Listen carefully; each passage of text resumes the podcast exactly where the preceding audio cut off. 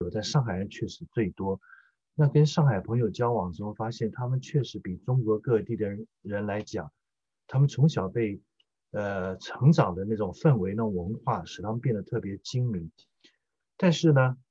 有不少当初是所谓的留学生，我用“所谓”这个词是说，因为他们当初大多数人来这边是挂名在那种私立学校，然后是语言学习班。其实有人，很多人都是一个星期工作六天，拼命打黑工，拼命攒钱。要还债，然后呢，因为六四事件呢，澳大利亚总理的同情，给他们四年临时居留，所谓的四万五千人的临时居留，最后呢转成永久居留，然后接着把家属，呃，把呃配偶啦、孩子接过来，把老人接过来，接过来大批的老人，所谓的退休移民。那退休移民老人呢，就是用家属团聚的名义过来，这里面有不少的来自上海老人。那我碰到过，在实际的口译工作，到医院或到各个不同的场景去做口译的时候，常常碰到说上海话的这老一辈的人。我发现呢，如果你私底下跟他们有机会聊，然后他们呃愿意跟你敞开心胸来聊的话，你会发现很多人都有在中国的退休金，可是呢，他们会隐瞒这份退休收入，然后在澳大利亚呢。继续跟我们的 Centerlink，就是属于呃我们叫做联邦政府人类服务部，其实也就是一个社会福利、社会保障的单位。然后呢，当然有的人前十年家属团聚是没有资格拿退休养老金，那个 Age Pension，养养老金是不能拿，满十年之后就可以申请了。有的人呢，他们的子女第一代是因为六四留下来的，在这边呢。呃，都已经有房有车，所谓的脱离工厂打工，还有打黑工，呃，拿到永居，所以 PR，他们说是绿卡，其实绿卡是错误说法，绿卡是美国，澳大利亚没有绿卡，澳大利亚就是永久居留权，它是在那个中华人民共和国的护照上面贴上一个橘黄色的贴纸，所以说不限次数出入境，那就是绿，等同于绿卡，啊，那应该叫做橘黄卡吧，是橘黄贴纸，所以这一批。第一代留下来的人，把他们的父母亲接来之后，这父母亲呢，呃，前十年没有资格拿养老金，十年之后一定拿养老金。更有意思的是，有很多人他父子女都有房子，而且有的时候还不止一栋，有自住房，还有投资房，呃，混了二三十年都都混都比表现不错，都比我强了。老实讲，那么他们还为父母亲老年父母亲上海来的，还有其他地方来的父母亲也有。排队申请叫做 public housing，公共住房。公共住房其实很紧张，你要排队等，快快则三年，慢则六七年。公共住房有廉价出租的，非常便宜，也有廉价出呃出售的，两种都有。从公寓房到 townhouse 这种连排的并排的这种 townhouse 连排正屋，到小的那个 unit 小单元房。以及那个还有呢，养老屋村，通通都有各种不同的居住形式。而这些老实讲，他们呢，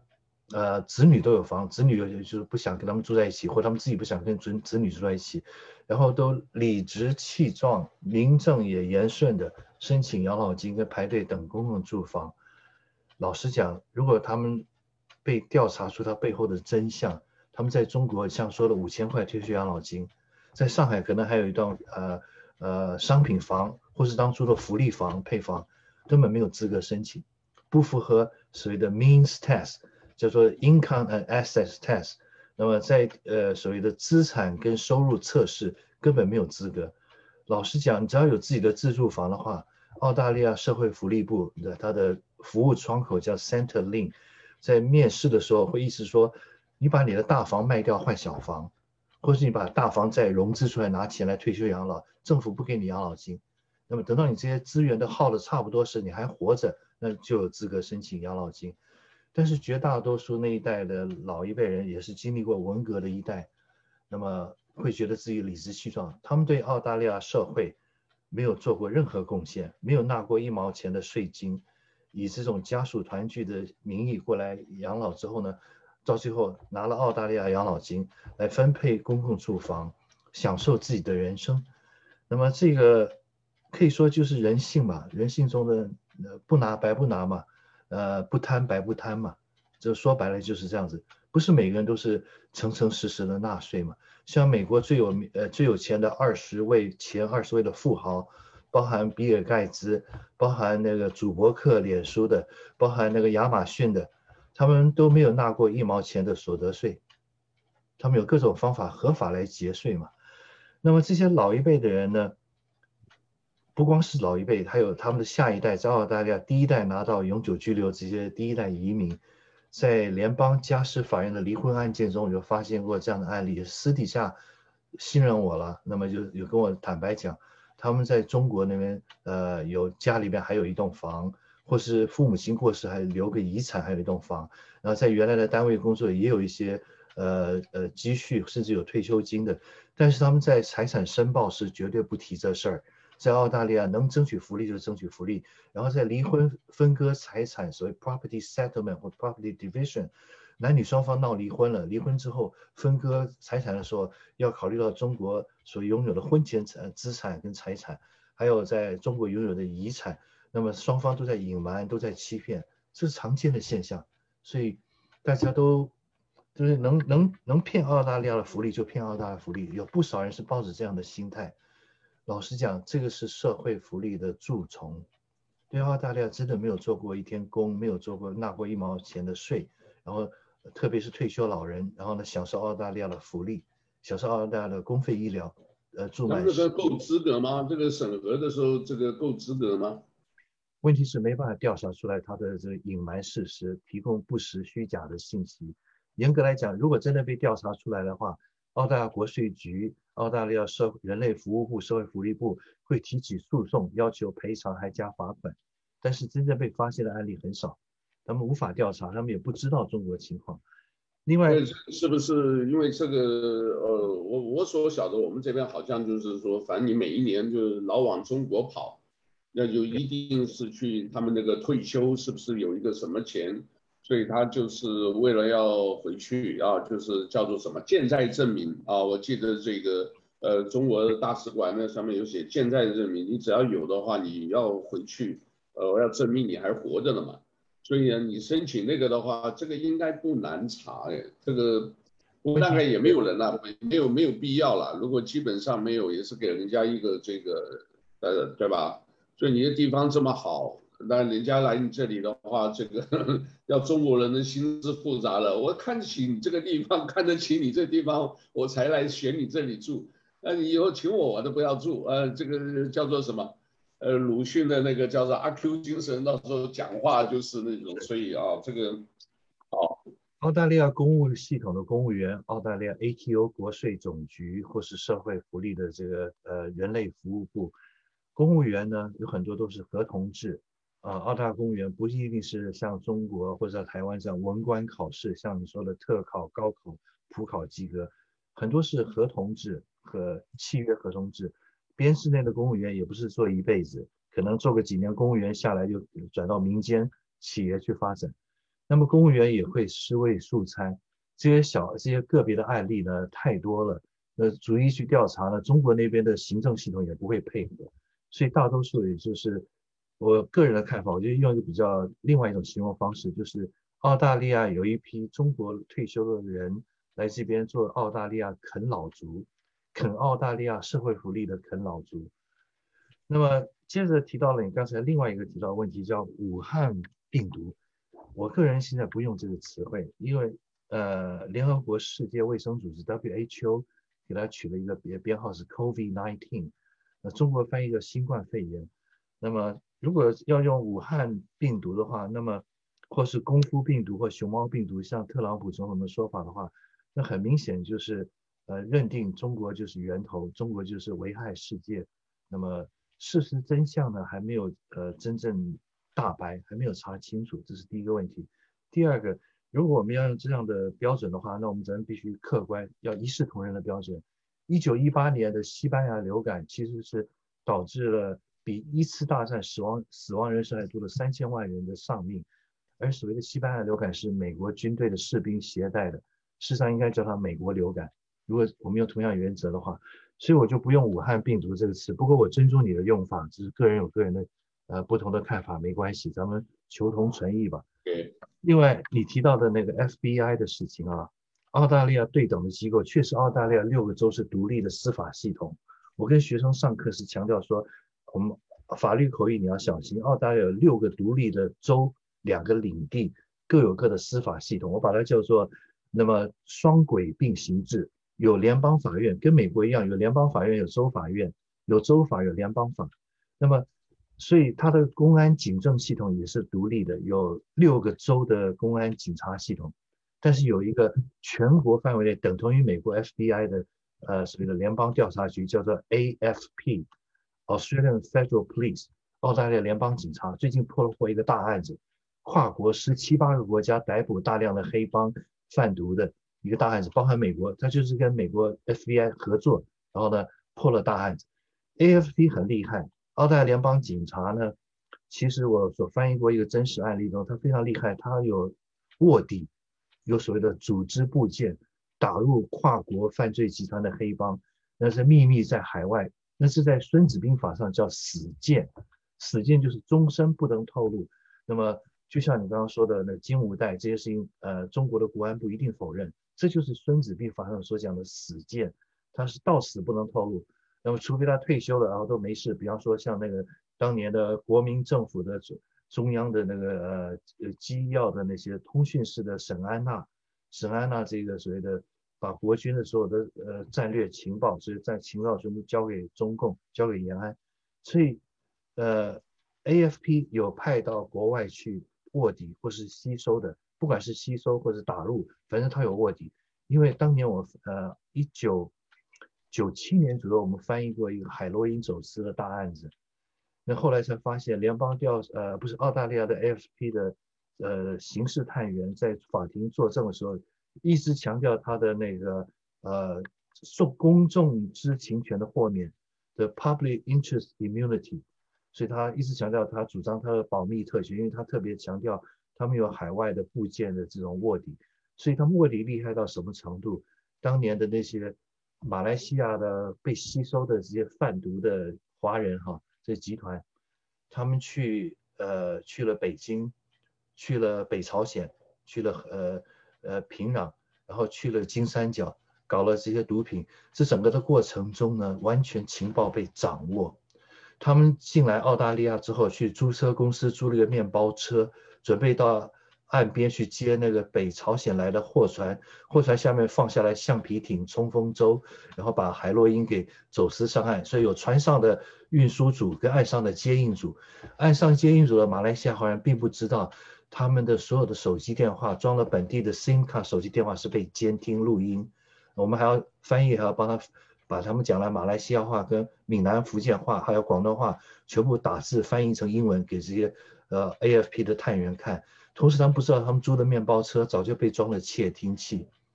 所以澳大利亚的 AFP 其实很厉害，不不输给美国的 FBI，他们的都是同行，而且他们两边之间有各种交流跟合作。另外，澳大利亚等同于美国 CIA 中央情报局的单位叫做 ASIO，澳大利亚。情报什么战略服务这样的一个局，那么之之间也都有合作。那么对于华人中间的一些过分的出来之后，很多六四以后以难民身份的拿到永居签证的人，其实很多人私底下，特别是上海朋友，年轻的小年轻跟我讲过这样话：我们申请难民都是假的，我们在中国这个就叫叛党叛国。目的就是搞身份嘛，搞永久居留，所以都说自己是支持六四，说在上海参加过示威游行，巴拉巴拉，其实都是编故事。那么更有好笑的是一个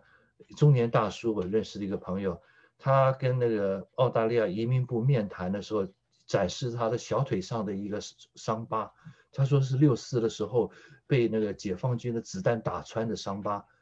后来多年之后，私底下他跟我们讲说，那不是他当年在工厂做工时的工伤，不小心被自己受伤，钢筋什么戳穿了腿，他就拿这个骗编故事。那澳大利亚这些当年申请的案件，好几万的案件太多了，所以澳大移民部也搞不清楚，也不可能到中国去核实，中国方面也不会配合，所以很多人都是用编故事、编谎言，包含说自己是支持呃支持所谓东土耳其斯坦独立运动，就是疆独的，而且还是汉人，他说，其实维吾尔族更是这样说，说中国的维族出来之后更会说我是支持呃东土东土东土运动，所以我就在中国受到迫害。那我翻译过的那种以宗教名义，以基督教某一个被定性为邪教的教派名义申请的案件，至少超过一百个。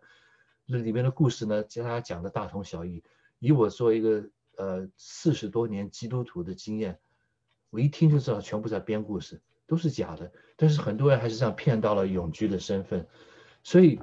这些人留下来之后，有一些人确实成为本地的华人传媒、华人的免费的报纸，报纸一大堆。这些小报纸主要是靠广告，然后每周发放，免费拿，因为没有人要订。这些订的大报纸呢，像墨尔本时报、澳洲呃新报、澳洲星岛日报这几个大报纸呢，是靠订阅的，然后是相对来讲是比较。那么言论比较中立客观，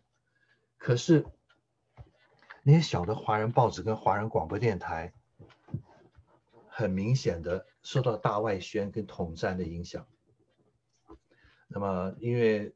中国的政策吧，那么所以这些人呢，一方面他们在中国也有关系，也有亲友吧；另外一方面，在澳澳大利亚这种社区华人社区中，这些小的所谓报纸其实是等于是。免费赠送的报纸、周报，每周发行一次，很难生存。广告也是也也很难生存。所以这种情况下，如果有人透过一种外围组织，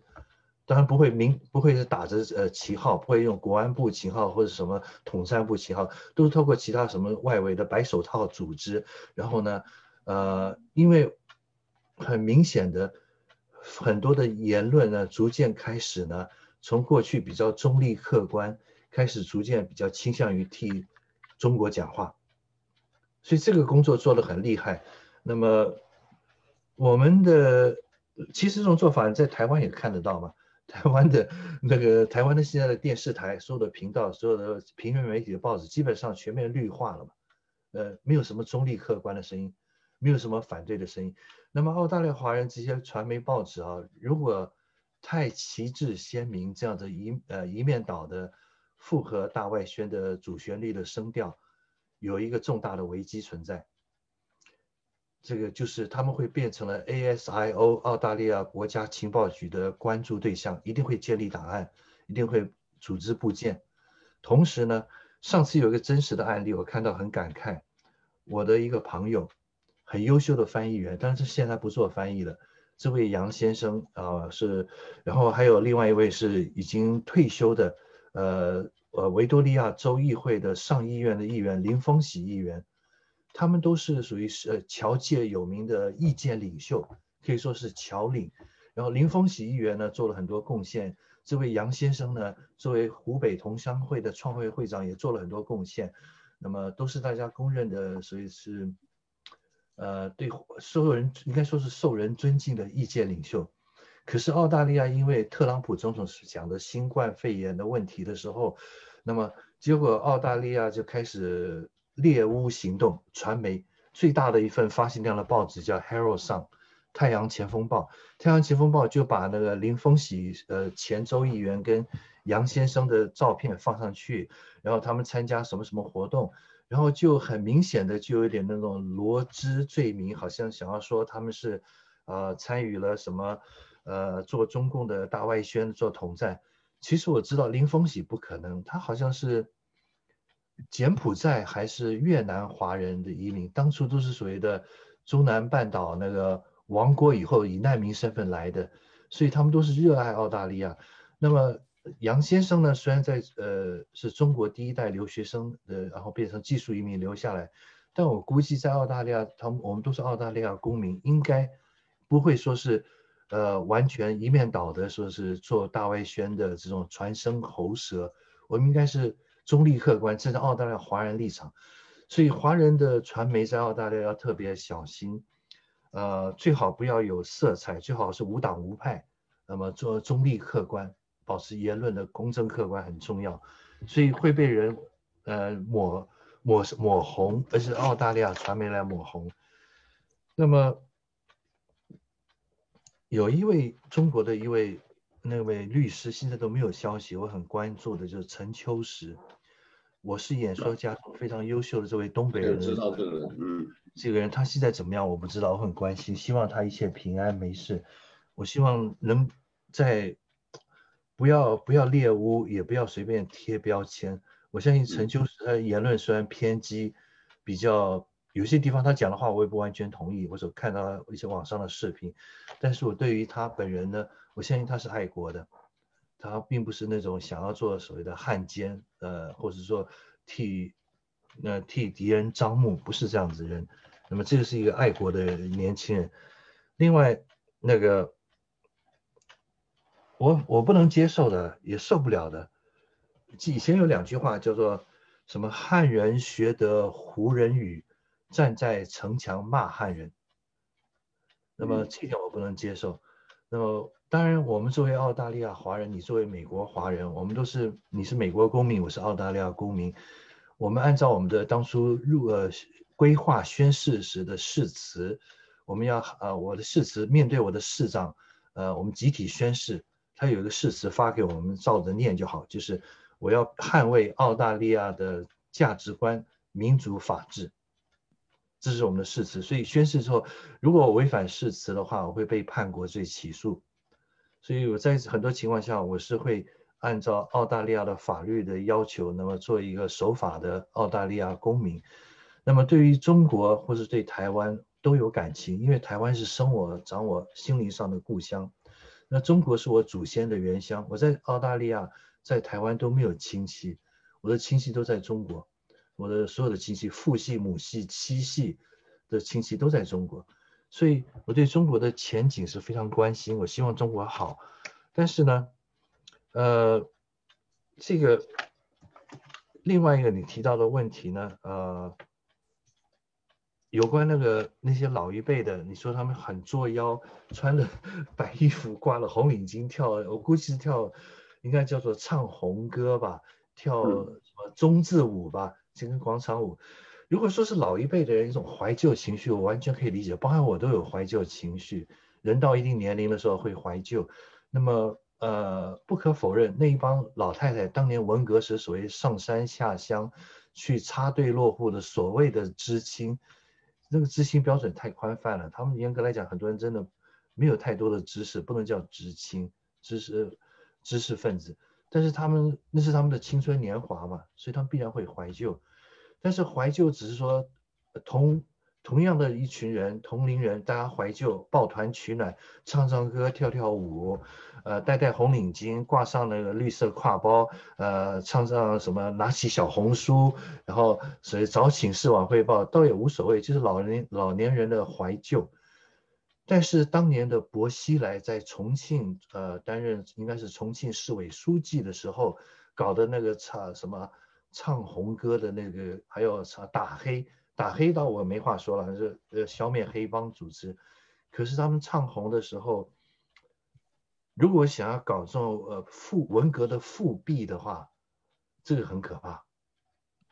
文革在目前中国的社会条件、政治经济情况下，有没有可能再卷土重来？我个人看法是，我代表我老杜个人看法，我觉得不可能，不可能文革重演。第一，没有像毛泽东这样子那么号令群雄的领袖，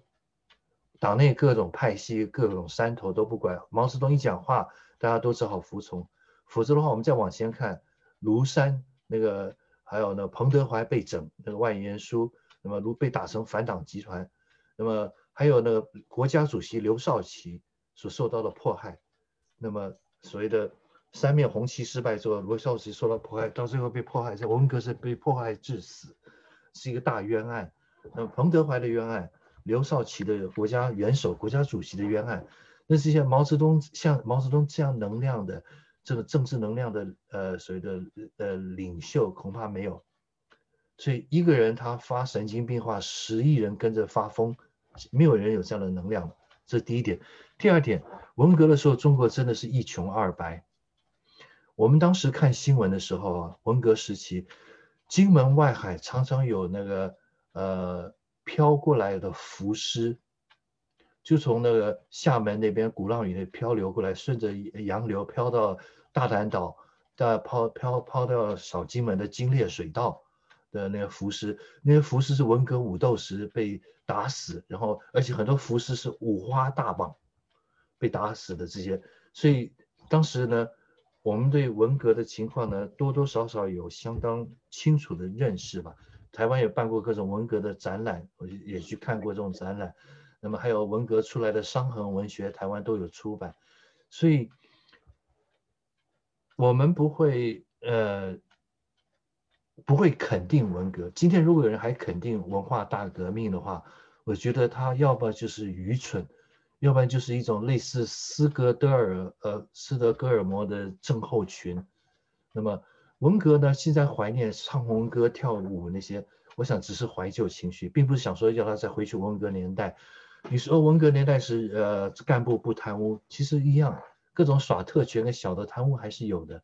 相对那是大家都都是都是穷，所以都是低工资，没有想要贪污也没有贪污的条件。从那改革开放之后有关倒了，一部分人先富起来才有办法贪污嘛，舞弊。所以这种怀旧的情绪完全可以呃可以可以理解。但是我对文革还是这句话，我非常痛恨文革，我觉得是整个中华民族的大浩劫。那文革呢，是造成的余遗毒啊非常深，对于精神上、对思想上的遗毒，可能要好几代人慢慢才会褪去。那么文革那一代的人可以说是真的是为达目的不择手段，然后都是说谎、欺骗、假大空。那么。然后对于文化的破坏，对于传统的伦理道德价值观的破坏太深，